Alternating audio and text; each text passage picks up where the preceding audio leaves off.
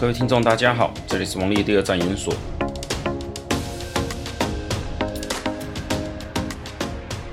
今天要来谈一谈有关教育的大小事。我想要从什么地方来开始？我们这个算第二季中有关教育的篇章。嗯，升学吗？还是要谈一般上课的情况？还是小孩子怎么样教比较好？我个人是没有什么像师铎奖那种的长的经历啦。但毕竟哈。待过补习班、家教，也在学校代理老师久了，而且不是只有带一个地方，我跑过很多，也问了很多啦。这个大概十间八间算多吗？就是从市区到郊区，偏乡我还是没去过哈，是有朋友去过。可以说我大概横跨的范围还蛮广的，所以我可以常常比较，尤其是不同的学校，我要用不同的教法去面对。所以我想哦，应该多多少少有点资格来评论一下，算是这些嗯，怎样教会比较好，或者说学生的素质跟我们的环境啊，甚至对于一些教育家长的想法，多少可以提供点意见吧。我想要从什么从开始嘞？从升学来讲好了，升学应该是很多家长跟学生哈不断的算是嗯、很焦虑的部分。我就先不提今年一零八课被骂翻哦，其实我也觉得该骂了，因为这个准备问题哈，充分与否都可以再讨论。那做出这些改变能不能被接受，我觉得也是可受公平。虽然整体来讲我是肯定目前一零八课纲的改变，但其实就操作上来讲太多问题了啦。啊，不过这不是今天要提的，我们来谈一下，就是有关现在所谓的叫做升学。升学我不谈。理念，因为在台湾哈，我们最早过去那一套叫做教育思维，其实是蛮儒家背景的，而且在嗯威权年代，就是冷战时期哈，他又很强烈的要为国家甄选所谓的叫做实务型的，就是好了翻译叫做理工医科的人才，所以他会刻意的把数理科加难非常多。哦，这个缘由很多啦，我想有兴趣可以问问某一些老师哦，这个教改当年都知道。哦，像台大黄武贤老师之类，其实可以去问问他们意见，就晓得这个 一些历史缘由，包含一些曾经是院士的这个，嗯啊，害惨无数学子，我们就不管哈，不是李远哲哦，真的不是他哦，李远哲院长只是挂名而已，真正让台湾这些年 无数学子痛苦万分的另有其人，只不过讲下去应该都不相信嘛，毕竟威权年代是谁可以去跟我们那个两位蒋总统建议教育政策的？想也知道，不可能是李远哲这种所谓叫做本土的台湾教育什么专家吗？还是什么学者的？所以这不要讲了哈，省得大家听了难过。在台湾哦，扣掉这些东西，比较常见的应该是算是走向自由派的教育理念，尤其近四十年，嗯，这可以去追到像是杜威啦，哈，各位有兴趣可以查一下杜威，杜威那一套。那近年比较多的可能是就是被批评说什么照搬美国的一些意见。呃，其实也不是啊，因为我们其实不是只照搬美国，我们搬了很多国家的东西来用。怎么用，用的好不好，我们不管，就是说，为什么我们好像改的蛮多，用了很多方法都不见什么成效？我觉得这个很大的误解。什么叫做成效？你觉得升学怎么改才改到大家都满意？满意又是个很难定义的东西，所以我想先从我看到的现象跟各位分享一下，或许大家可以比较能够抓到一点点。所谓的家长或者学生感到啊，教改好痛苦，以前比较好，那种感觉是怎么来的？哦，我再讲一次，我遇过的家长蛮多的，所以或许可以比单一学校待很久的老师哈，他看到可能同质性高的家长来的好一点。哦，当然是个人意见，你们可以参考。我看过最多在反对或者抗议这些所谓的改变的家长，其实不是高知识哦、高学历的知识分子。很多是所谓现在的叫做中产阶级，尤其背景是曾经苦过的，可能是黑手这一种的哦。中年以后啊，比如说是开家小公司有赚钱了哈，跻身我们现在所谓叫做白领阶级啊，办公室那个白领阶级，家里还蛮不错的，这种人最反对。为什么最反对？仔细看这些人在反对什么，你会发现在高喊反对不要改变的人当中。这群家长我看过，大部分都没有真的念过大学，也就是他们大部分都是专科，或者甚至只是高职学历。这很妙。我大概十年前吧，听过有家长在跟我抱怨说，怎样读书才对？大学都应该怎么念？是怎样念的？所以现在要怎么改才比较对？那 我跟那个班导聊聊聊，听他这样讲到最后，大家嗯，感觉不对劲哦。这个亲师日完了之后，对看，问一下班导啊，这位爸爸他是什么背景？哦，高职毕业。我就觉得你没有念过大学，怎么会知道大学怎么念？是从哪边听来的？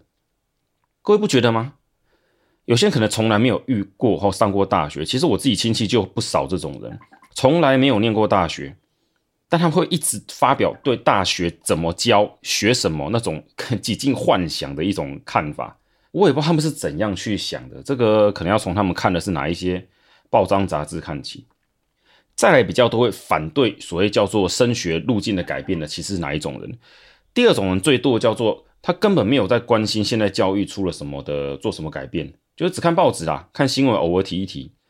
这种人在现在我遇到最就是今年的学测嘛，我觉得如果各位啊，如果是听众的老师，可以去稍微分析统计打听一下，有多少家长痛骂突然之间改变那么不大，谁受得了？到底有多少？也就是说很奇怪，一零八课纲当然不是。今年才公布啊，他一定是在一零八课纲高一生先实施，然后让他们三年后再去考大学嘛？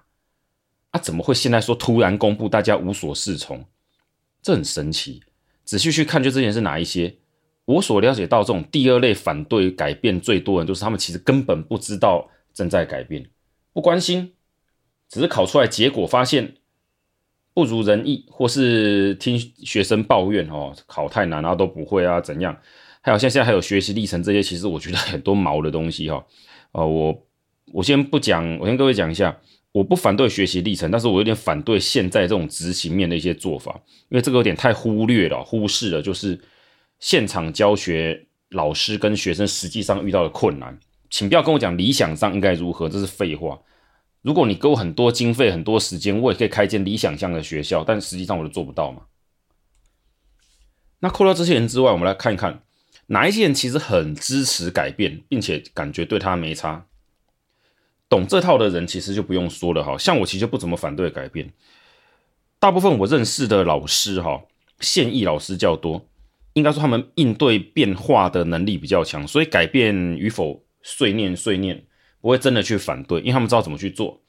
不过，更多我认识的老师哈，还有就是在体体制内的，其实他们对改变没有什么想法，理由是因为教久了啦。尤其是我们都算是教改后才去学校有在教书人都知道，啊，不就是基本能力、基本功练好最重要吗？那你管他后面怎么变？而且啊，教越多学生，看越多的老师，越不在乎改变。原因是什么？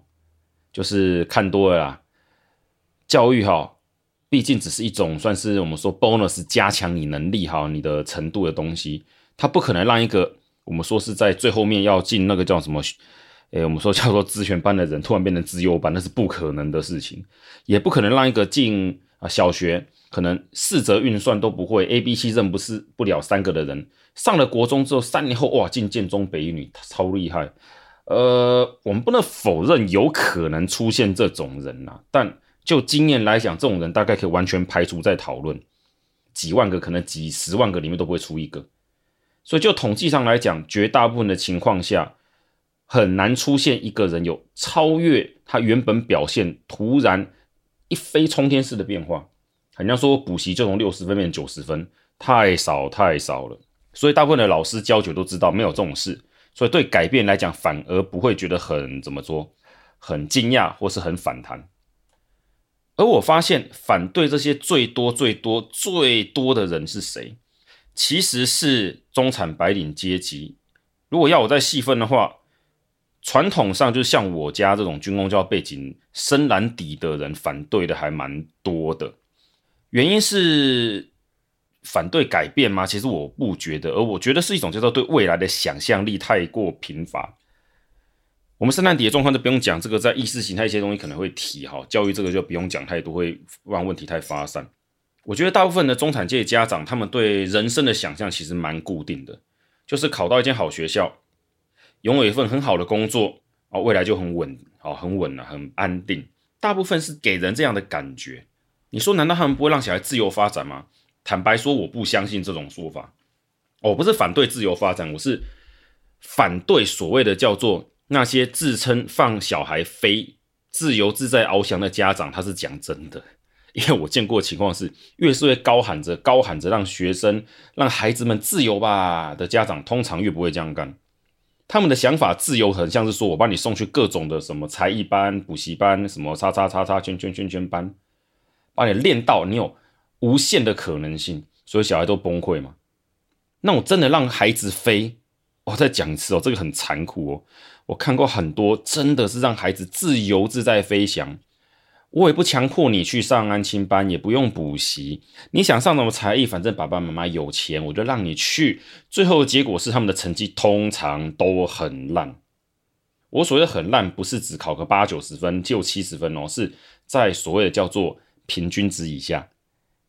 反过来讲，就是在中位数之后哈，一半以后啦。这么说啦，各位如果听了之后反驳，拿一些特例，我没有意见，因为我的学生里面这样讲，我每年碰。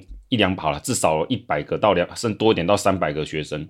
对我来讲，我随便一年抓一个资料，我都可以抓出一种很特别的，就是他真的没有补习啊，自由自在啊，成绩也很好啊，什么能力都很好，去做什么才艺也都很棒。的确有这种人，但绝大部分这种让小孩飞，就是家里完全采取自由，不要到放任啊，自由政策、自由教育的家长，小孩的成绩通常都只在中间附近，多数在中间之后。那真正在成绩中间之上、中上程度在前段的，大部分的家长，我们不要讲保守啦，哦，不要讲保守啊，他们的教育也不是很严厉，但他们一定会要求他们很有规律性的养成叫做读书习惯。扣掉本来就聪明的这种要求读书习惯的家长，不管是他自己会教哦，老师自己会教，或是不会教，我送去附近有名的补习班哦，打着勤管严教，保证他每天学功课干嘛干嘛干嘛这样子的。而这种学生，大部分都有些特质，就是服从性还蛮高的。也讲服从性不对啊，就是他们是属于很快就会发现，我这样做还比较省事。这些学生呢，我认识到成绩还不差，哦但脑袋还好哈。就是我个人认为，他的脑袋在一百个人中算是中段的哦。就常态分布来讲，那算是中间厚厚一大叠的，真的是差不多在中间五六十 percent 那一种的。但他的成绩、学业表现几乎是在。前面右边接近九十趴那种九十分这一种的，这种人大部分有个特质，就是他发现，他如果想要成绩好一点，不要考太差，那么面对问题就是乖乖去读书，总是比逃避他好。意思就是他们会选择我面对他，把功课写完，把该做的事做完，我就照着老师，照着啊那个爸爸妈妈给的作业，把它写完做完。就好了，然后再去玩，这样子呢，会比他们呢拖到最后一刻，考试前一个礼拜再看书要来得好。他们是怎么样获得这种经验，发觉面对问题比较能够就是叫做什么，能够才能解决问题的？我个人的经验跟认识安亲班老师有时候聊聊到发现，大概在小学三四年级的阶段，也就是他们经过小学。前哦，低年级到中年级，慢慢慢慢读书啊，去啊，我们说叫做有考试之后啊，不少小朋友已经发现到了，他如果想要成绩维持在一个在一个阶段吧，不管是前面还是中间还是哪边哈，应该至少在中上之前，他必定要付出一定程度的牺牲，就是努力，不然做不到。太聪明的人反而不会哦，这种小朋友反而很清楚知道自己不是很厉害，因为大部分这种。同学，他们大概在中低年级的时候就发现到，有些分数真的不是努力可以努力来的。他可能拼得要死不活哦，每科都九九一百分，就来一个随便看看玩一玩就全部一百分哦，超强。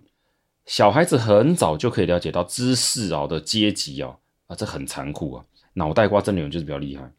而越早认知到这件事实的人，知道自己只有我就慢慢看嘛，我没有第一名，我有第二名嘛，我就是在前段，然后找到一个平衡点。哦，我每天回家哦，安亲班、补习班功课写一写，回家的东西弄弄。诶，我七点钟刚好开始打电动、玩游戏，到八点九点两个小时哦，差不多了，全部做完了，可以休息了。这种人还蛮多的哦，不过说多归多，他在我所谓一百个人里面，大概占也不过十趴，十 percent 到十五，我认为十 percent 到二十 percent 左右这种人，以及我们现在看到大部分成绩有点在前段的小朋友，前段就是我们指数可以念顶大的、顶尖的，算不要讲顶大，顶尖就是以现在来讲什么台清交成啊，还有中字辈啊之类的大学哦，大部分都属于这种人。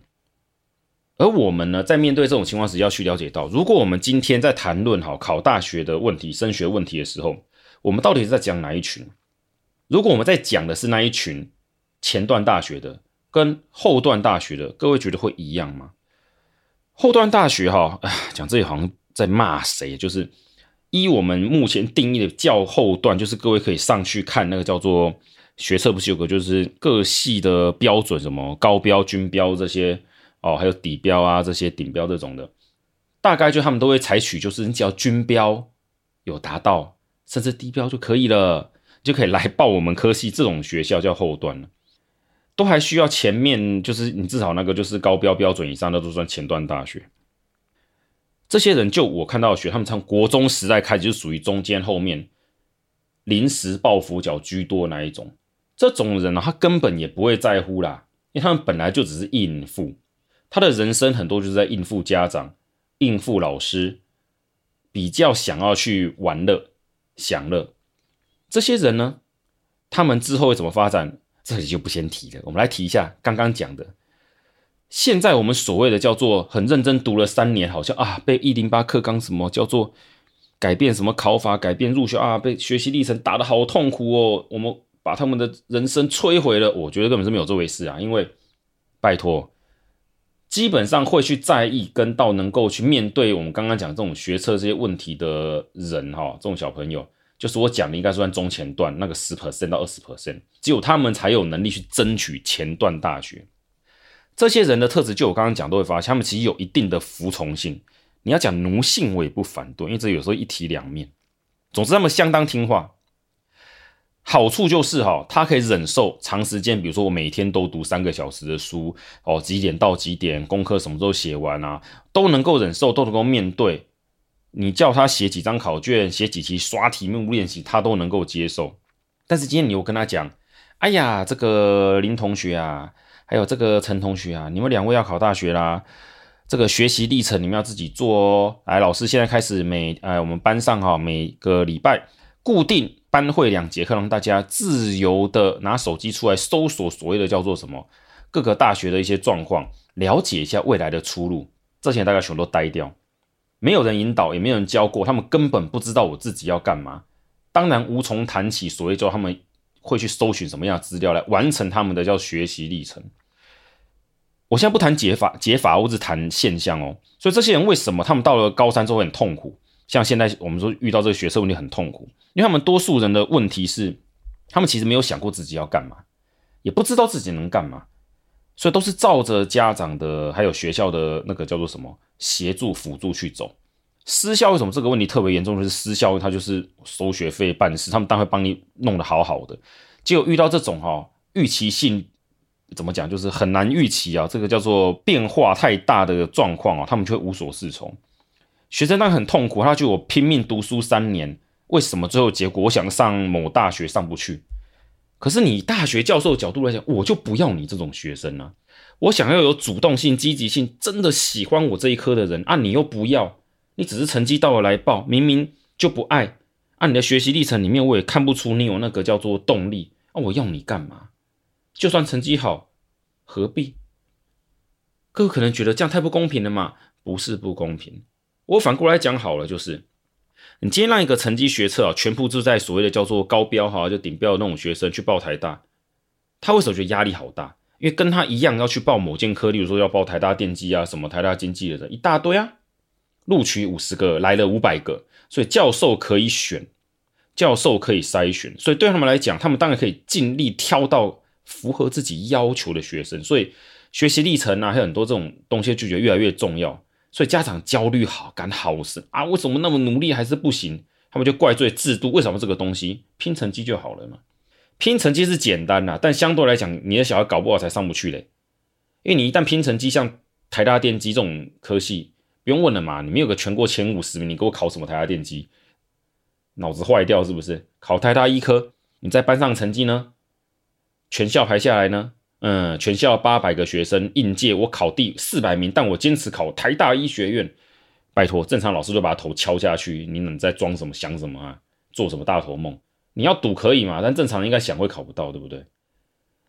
那为什么说我会说这其实是一种错觉？就是太多人去及格，就所谓的什么呃僧多粥少，呃僧多粥少嘛。但反过来讲，这位学生他不要考台大电机，他跑去中山电机嘞？诶。他会不会觉得根本没有这个问题？因为他一去就会发现，嗯，成绩比我差的全部都是啊，我最第一名啊。那若以中山的老师来讲，你那么高的成绩进来，相对其他成绩差不多，就比他几乎是落后一个 rank 的程度的同学来讲，他是有很来就很优秀。所以你学习历程就算有很大的落差，好像都只在读书，老师心态上会觉得至少他还可以教。收程度好学生也不错，反正过去就是这样。如果你到所谓的后段大学，我根本没有这个问题。我们要录取五十个，才来四十个，来，请问一下，你是老师，然后学校又有招生压力，你怎么做？所以我不是要否定家长或者学生的人生经验，而是我只是用比较外面的话来，呃，不是外面的角度来看，就是想想看嘛。如果你都要去抢你们所谓一流大学那种很有出路、很棒的科系，抢的人多嘛？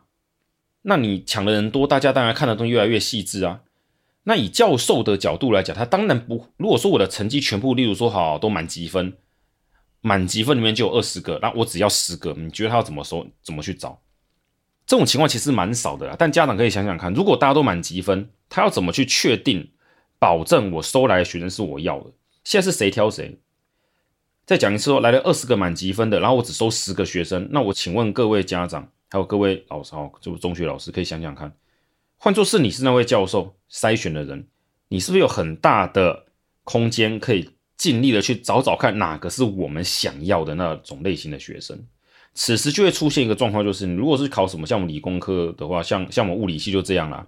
我觉得你可以去台大问问像，啊，不要讲谁啊，这个讲到老师名字不大好，可以实际去问问看台大的物理系的老师，你来一个刷从小到大音乐比赛冠军。绘画比赛啊，第一名，得过无数奖项，那跟所谓的叫科学实验没有半点毛关系的，你觉得大家怎么想？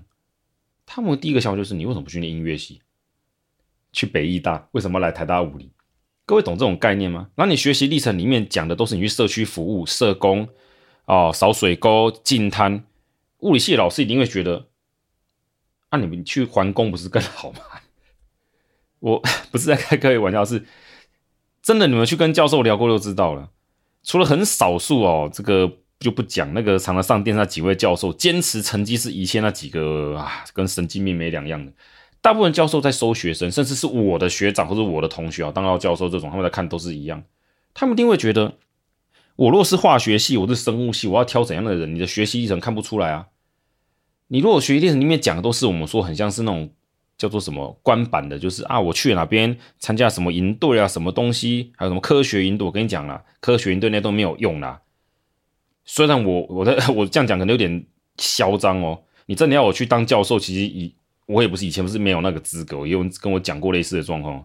我是后来没走学术路线的哦，不然你问我同学看看这个到底谁比较可以教书，这难讲。哦，自夸讲完了，我的意思是说。我都替我学生，我其实帮过，我之前帮过很多学生，就是模拟类似面试什么的结果，诶，还蛮不错的嘛，全部都上了。他们想去哪就去哪，为什么他们能上？很简单，那我刚刚讲面对自己嘛。什么叫面对自己？打开看你做过什么事情，这个不要报，那个不要写。自传不要啰里吧嗦，把你家养过什么狗啊猫都写出来。你要去报工程啊，你要去报，比如说，呃，像工程科系的，或者说是像机械这些的，人家才不会管你有多么对宠物有爱心呐、你知道吗？那有时候我听看学就发现，那个补习班不知道是哪个补习班是什么，学校老师不知道在讲什么鬼东西，居然会要学生把一些完全与这科系不相关的东西放进去。那我的如果是教授，我看到我觉得你来干嘛？你那么爱猫爱狗，你应该去报什么兽医啊？什么东西？嗯，总之不应该来报机械工程吧？我讲的东西讲的都是你真的要去了解这科系要干什么。啊，你高中曾经做过什么？老实写上去，不要骗教授。听我的话，没有去骗教授，把自己写的超强，乖乖去。教授问为什么想来，因为我真的很想来这边。啊，有没、有什么经历啊？没有啊。但是我查了什么什么资料，面试就好好讲嘛，讲清楚嘛，机会比较高。你说哈，没有什么这样资历就可以进去，这不太夸张？各位，第一个啊、哦，成绩当然要够格嘛，不够格了怎么去？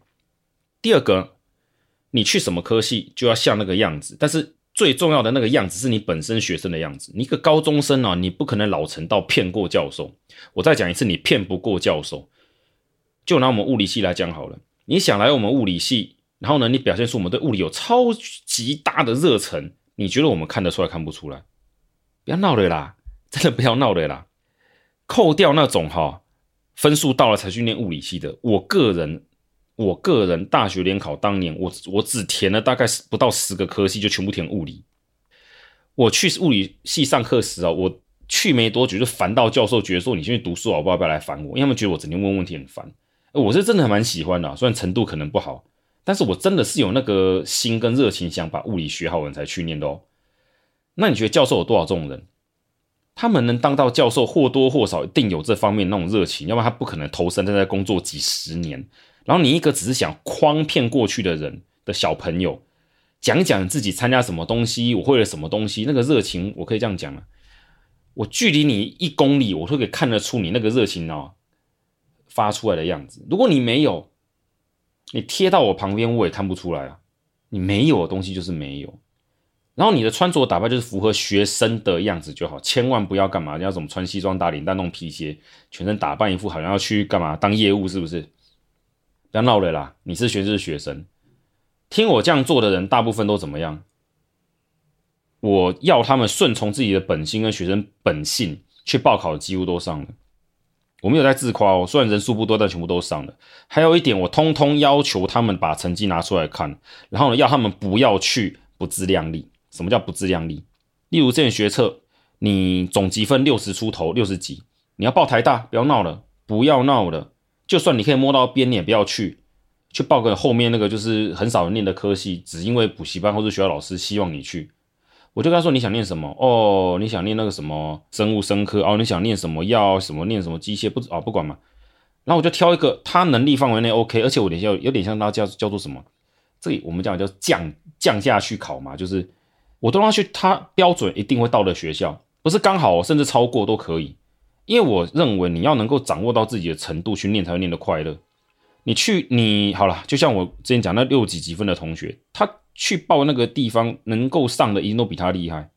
在那种环境下很高压，他又不是聪明绝顶的学生啊，聪明绝顶也不会考到高中在第二、第三志愿了。他去念了之后一定痛苦万分，然后你又没有那么高的热情，你也没有那种能力？你怎么混得下去？那还不如去后面点的，你至少可以控制的学校。哎，上的几率也高，你进去的话顺位也比较前面。在那里比较能够如鱼得水。为什么会这样讲？就很简单一句话，就是考上考不上，人生并不会就此一帆风顺，或是从此完蛋。今天这一集一开始是想要了解一下，就是说我们讲那么多学测这些问题的话，第一个是我们去瞄准访问跟调查的所谓的对象，真的是符合全国平均整体啊这种所谓的标准吗？就我的角度来看，就跟我刚刚讲，他们这几个特质。他们能够去前段大学，都是我讲的，属于大概在全部一百个人当中，大概是前面一二十 percent 那一种人。这种同学在过去台湾教育体制下的特质，大部分我不能讲全部，但至少个七八成应该是跑不掉，都有比较顺从、服从师长指导的特性，而且比较认命，很早就接受我读书一定要怎么样，乖乖把问题啊该写的功课写完，该考的考试那个考完啊，检讨都检讨完再去玩。这种人的比例很高，而这种人呢，只要没有带，通常他到高中之后，他是自己无法独立去完成各种像是什么现在尤尤其是现在讲的学习历程这种东西，因为他本来就没有自主 那么高的自主性嘛，他就是顺着我们说一般讲的那个读书考试的人生这样上来的，你怪他也不对啦。但是学校不做调整，老我们老师这种地方我们说后端这个协助端没有做改变，你说要怎么去？改变 不是改变现状，我这都在讲什么？就是这其实不管怎么样，都对他们来讲都是伤害，因为他们会发现他们既有路径走下去，怎么会碰壁了？但你说大学方大学教授那边是故意找茬吗？并没有啊，因为以大学的角度来讲，好了，我再跟各位讲一次，大学教授看太多啊，不适合的学生进来之后痛苦万分，读不下去，最后呢，人生搞得乱七八糟，这个例子也是很多啊。所以大学方想要做点改变，不是不能理解，请不要把它想得太奇怪。好了，这第一集先这样子的哈，我们后面再慢慢把一些状况我跟各位提一下，未来可能会提到很多实际上在运作哈，怎样像是学习历程这个东西，我个人认为。怎样做可能会比较好？好，比较能够帮助学生真的去达到他们呃想要的希望的样子。啊，这边就是先到这边先有个段落了。好，这是王立的第二站研所第二季的教育专题节目，谢谢大家。